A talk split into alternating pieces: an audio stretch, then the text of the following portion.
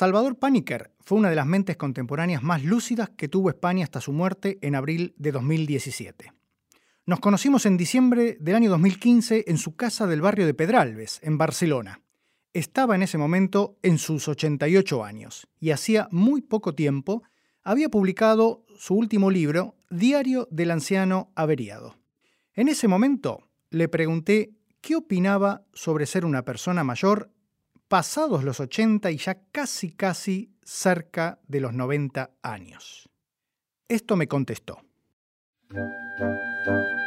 Mire usted, no vamos a engañarnos. Para mí la vejez es una devastación. Ahora bien, lo que se llama senectud puede ser otra cosa. Se puede sentir otra sabiduría, tocando claro madera siempre y si hay suerte en la salud. En este contexto me parece muy atinada la pregunta de usted, porque yo siempre me pregunto dos cosas. La primera es si quiero seguir estando vivo. Y la segunda es, el día que no tenga entonces esas condiciones, que tengo muy resueltas las órdenes de salir de esta vida. Mantener la curiosidad en activo es fundamental. Yo creo que la juventud de una persona no se mide por los años, sino por la curiosidad que mantenga. Ya lo ve usted, hay jóvenes que ya son viejos y viejos que se siguen sintiendo jóvenes. La segunda cosa que me parece muy importante es que cada día te suceda algo nuevo. Es decir, que la vejez no sea uno sentarse en un sillón y esperar. En ese contexto me parece que uno puede mantenerse vivo. En esto radica gran parte de la nueva longevidad. Tener la capacidad de relacionarse consigo mismo y con el entorno. Soy Diego Bernardini doctor en medicina y profesor universitario, y hoy hablamos en la segunda mitad de relaciones y vínculos personales.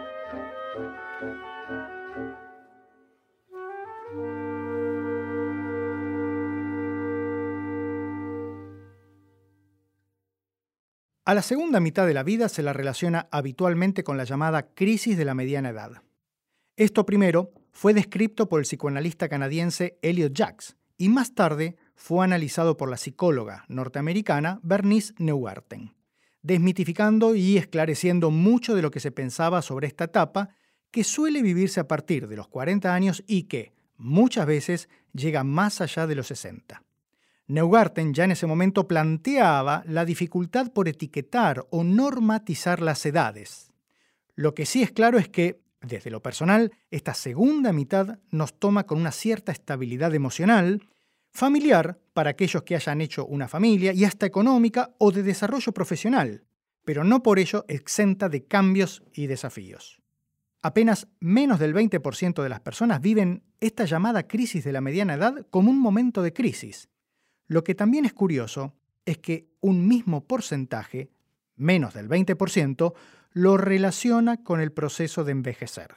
Una parte importante de los cambios en la forma en que vivimos con el entorno comienza con los propios cambios que se dan en el seno de la familia y en un vínculo tan cercano como el que tenemos con los propios hijos. Así nos lo explica Lía Ricón, médica psicoanalista. Mm, la posibilidad de cambiar permanentemente, hay que mm, enfatizarla y hay que alabarla porque es a través del cambio que uno puede ir estableciendo nuevos círculos de relación, nuevas, nuevos grupos, nuevas identidades, ¿no? Los poetas lo dicen bien, dicen que los yoes van muriendo los viejos yoes, ¿no? Incluso eso lo ves en las mujeres lo vemos muy fácil, ¿no? Cuando tenés un bebé chiquitito, sos mamá de un bebé. Cuando lo está en la panza, bueno, es el embarazo y todo el placer del embarazo. Después, bueno, para, para dejar de estar embarazada, no en vano hay lo que se llama depresión postparto porque te sacan el chico, bueno, esta cosa que se mueve dentro de uno, ¿no? Después hay que morir como madre de bebé, hay que morir como madre de chiquito más grandecito. Cuando se van del todo con sus familias, tenés que morir como todo y te, quedas un poco como sin familia, como se está con, con hijos grandes que cada cual como éxito de los padres este, son independientes y tienen su familia, y tienen su vida y se van a otros países. Sí, un éxito bárbaro, pero te quedas triste. No hay que... no hay que negar los dos sentimientos eh, simultáneos que uno tiene. Muy contento por el éxito. Un padre y una madre puede estar muy contenta por el éxito de tener un hijo independiente, pero al mismo tiempo se te fue y pasas por el cuarto y no está. Hay que, hay que aceptar las dos cosas, ¿no? Es cierto que para muchos mayores el mundo de hoy los puede hacer sentir extranjeros. Esa fue la expresión que utilizó en nuestra charla el filósofo y escritor Santiago Kovadlov para describir el vínculo con una sociedad donde la tecnología cada día cobra más fuerza y protagonismo. Mis hábitos, en muchos sentidos, siguen siendo los de un hombre pretecnológico. Llamo tecnología a la tecnología de punta y vanguardia, a la tecnología de las redes. ¿Por qué pretecnológico? Mis preferencias son muy artesanales. Eh, a mí me gusta mucho escribir a mano y creo que disfruto mucho más de la escritura manual que de la escritura con una máquina. Por supuesto que tengo mi teléfono, lo manejo, sé utilizar un teclado tecnológico sobre todo en el teléfono. Este. Pero cuando llega el momento de la técnica, mi Olivetti 33 me encanta, mientras que la computadora me deja indiferente. Lo que no quiere decir que no la considere útil. Pero a mí me gustan las morochas, no las rubias. ¿Qué vamos a hacer? Mi máquina de escribir Olivetti 33 con su sonido de teclado casi pianístico me llena de encanto y la utilizo y la cuido como si fuera un Winchester 73 de 1873 que todavía dispara 12 tiros, a mí me gusta. Y eh, la escritura manual, mi máquina de escribir, me encanta escuchar mucho mis CDs. No escucho música en un teléfono, me parece, son mis prejuicios, una profanación sonora Prefiero escuchar en un aparato de música a solas en mi casa. No me gusta andar con audífonos por la calle, primero porque creo que quedaría ridículo y un cierto sentido de la estética tengo, pero después porque si camino no escucho música. Prefiero mirar. No es que los sonidos sean muy gratos en la calle, pero tengo mis hábitos. No los defiendo porque me parezcan universalmente válidos, sino porque estoy aquerenciado a ellos. Eh, entonces, en ese sentido, hay una cierta extranjería con respecto a la época. Me gusta leer libros en papel. Es mi predilección. cada uno para hacer el amor tiene sus propias preferencias, ¿verdad? Las mías pasan también por... Yo leo diarios en papel. Puedo perfectamente mirar en mi teléfono las noticias de todos los periódicos. Lo hago, de hecho. Pero a la hora de leer lo que se dice leer, yo necesito una lapicera y una hoja cuyo sonido al ser dada vuelta me remita a la presencia de un hecho material. Hábitos, costumbres, es como si te dijera además, ¿qué tal hablas inglés? Más o menos. ¿Qué tal hablas francés? Muy bien. ¿Cómo? Y el inglés es la lengua de nuestro tiempo, o lo era hasta hace poco, antes del chino. Este, pero yo me eduqué en un mundo donde por razones vocacionales el francés, el italiano y el portugués fueron las lenguas que a mí me brindaron la alegría de aprender en otros idiomas. El inglés, sin duda, no solo lo valoro, sino que tengo familia inglesa, tengo nietos ingleses que viven en Inglaterra. Pero la vida me ha llevado por otros caminos. Eh, y así en casi todo. Por eso prefiero creer que soy un hombre tardío desde el punto de vista de las tecnologías contemporáneas, pero no indiferente ni subestimador. Sin embargo, la sociedad se encarga de apartar al mayor basándose muchas veces en prejuicios. El edadismo, que es como se llama la estereotipia negativa hacia las personas mayores. Aquí es el gerontólogo Gustavo Ciapa, quien nos esclarece un poco más sobre este tema. Ese prejuicio genera discriminación, abuso, pero fundamentalmente lo que genera es un desempoderamiento de la persona mayor. Y una persona que está desempoderada, que perdió sus poderes, pierde sus roles, pierde sus desempeños y es fácil presa de ser abusada. Entonces, esa es otra de las tareas, me parece, que tenemos pendientes los gerontólogos, que es cómo minimizar esos procesos de desempoderamiento, muchos de ellos que están asociados a la discriminación, al maltrato y fundamentalmente al prejuicio. Viejo prejuicio de toda la historia, porque en la historia de la humanidad siempre se generaron eh, cuestiones dicotómicas, ¿no? El viejo muy bueno o el viejo muy malo, el viejo sabio o el viejo eh, loco. Sin embargo, ambos son prejuicios. Hay prejuicios positivos y negativos. Y las personas mayores son personas que tienen más años. Nada más. El estudio del prejuicio tiene mucho tiempo. Gordon Alport, un psicólogo estadounidense, realizó estudios sobre la personalidad y publicó, en 1954, un texto sobre la naturaleza del prejuicio. Ese fue su título. En esta obra, Alport definió conceptualmente al prejuicio como la forma de pensar que cada uno de nosotros adoptamos desde pequeños. Es la parte de nuestra conducta en la cual tomamos decisiones de una manera rápida sin cotejar la veracidad, algo que además se mezcla con un componente fuertemente afectivo. Ahora, ¿qué ocurre cuando este prejuicio se da sobre una persona mayor? Antes de contestar esta pregunta deberíamos definir qué es exactamente una persona mayor. Y eso le pregunté a Rosa Eisen, psicogerontóloga y docente con muchos años de experiencia en la gestión de programas de gobierno para adultos mayores. Y como decía Gustavo, es una persona que tiene muchos años, digamos, ¿no? Este, hay varios conceptos de vejez, nunca nos ponemos de acuerdo. Es un tema cronológico, se es viejo se es mayor porque cumplís una cantidad de años. Eh, se es mayor cuando los demás te dicen que sos mayor el doctor Pablo Salvareza decía, mayor es el que tiene 10 años más que yo, no importa la edad que tengas, ¿no? Este, mm, así que bueno, el límite de edad que, digamos, que, del que hablamos, que es 60 para los países en vías de desarrollo y 65 para los países desarrollados, es simplemente un criterio de, de, de aspiración a ser beneficiario de una política pública, sea esta una política previsional, sea esta una política de subsidios, de vivienda, de lo que sea.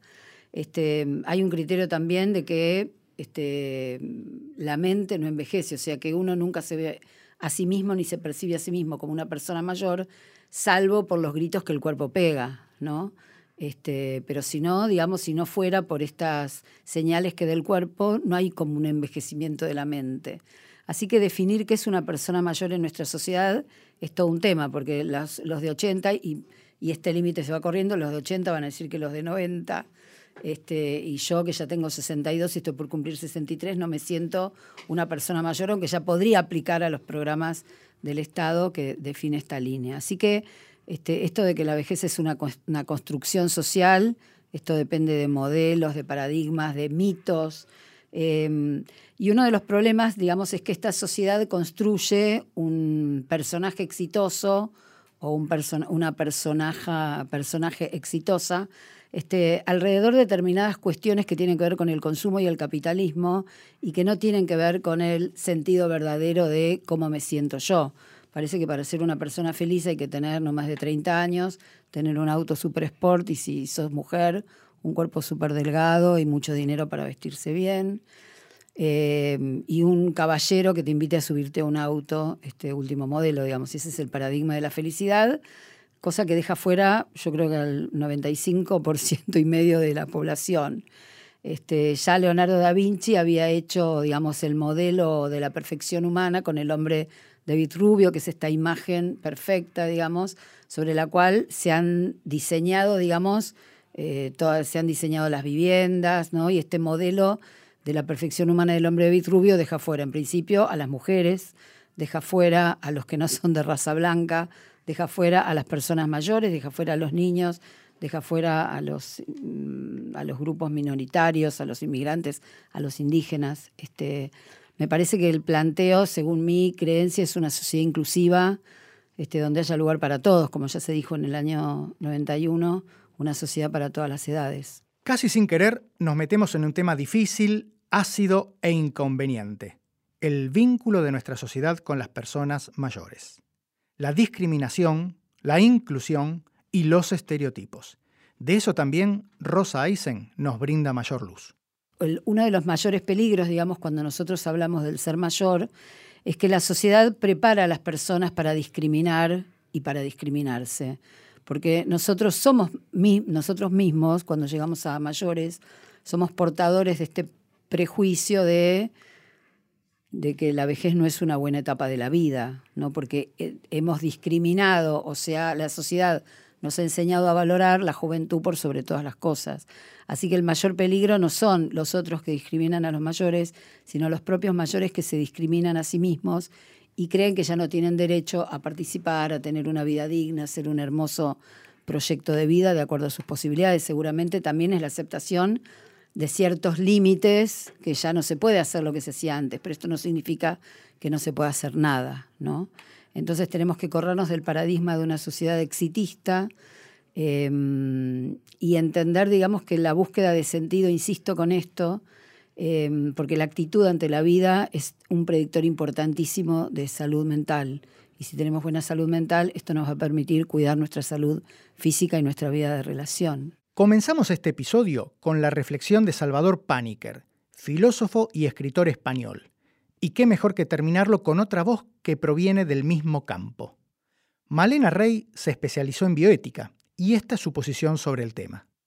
En general yo creo, eh, eh, como sociedades, particularmente eh, las sociedades occidentales, hemos definido a los adultos mayores desde la carencia, siempre no tenemos un rol definido para ellos actualmente como se tiene tradicionalmente en muchísimas otras sociedades.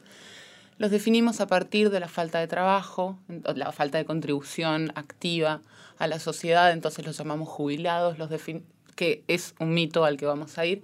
Los definimos a partir de una percibida falta de sexualidad, entonces los llamamos abuelos y los quitamos de cualquier tipo de ese plano. Siempre eh, eh, el rol que les asignamos en nuestras sociedades ha sido muy auxiliar.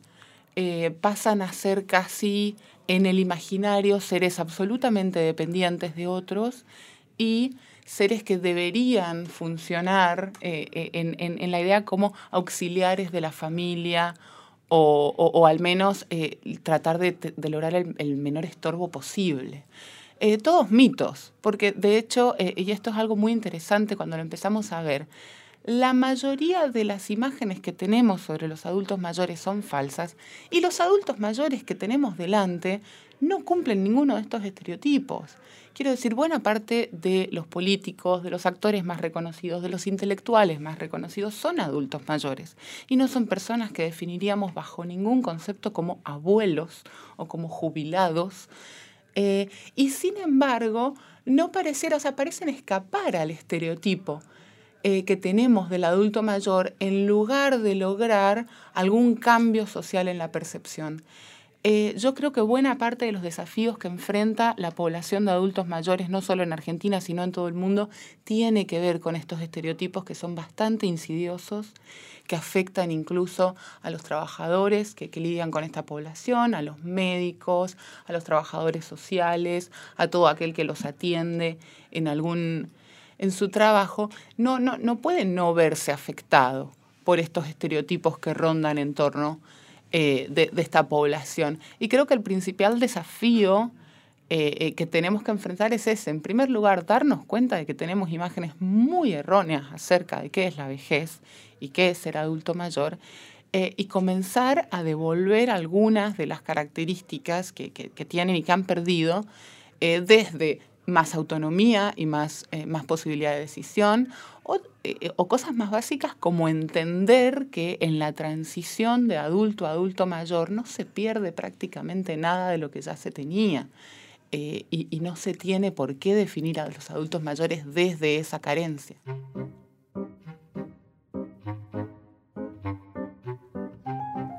Seguramente vos también te estarás preguntando a esta altura cómo hacemos para derribar este paradigma del viejismo o edadismo tan instalado en la sociedad. Aquí de nuevo, Malena Rey. Creo que como todo estereotipo, simplemente eh, con verlo y reflexionar sobre él podemos empezar a darnos cuenta de que es falso.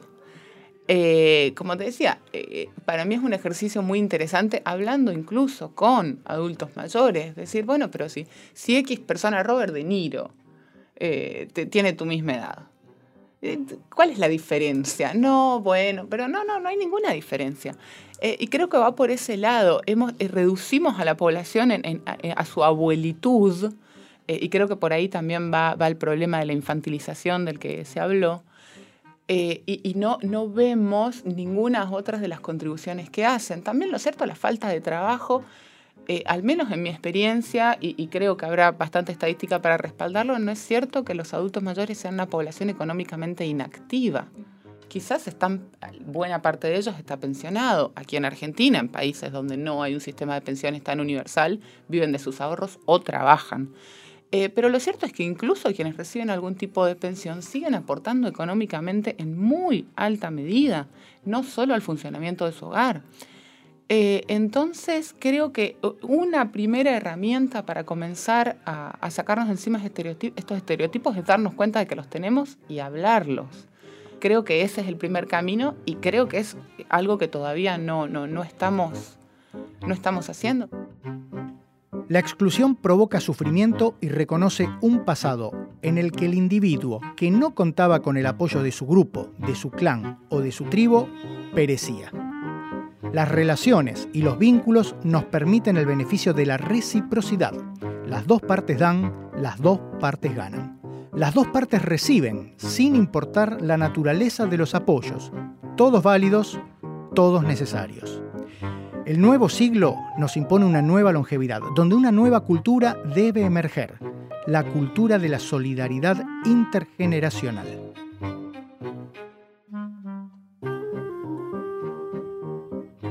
En la producción de este episodio estuvo Diego Mins. En la operación técnica, Esteban Villarroel y Diego Rodríguez. Yo soy Diego Bernardini. Para escuchar todos los episodios de la segunda mitad y más podcasts de Radio Nacional, búscanos en Apple Podcasts, en Spotify y en radionacional.com.ar.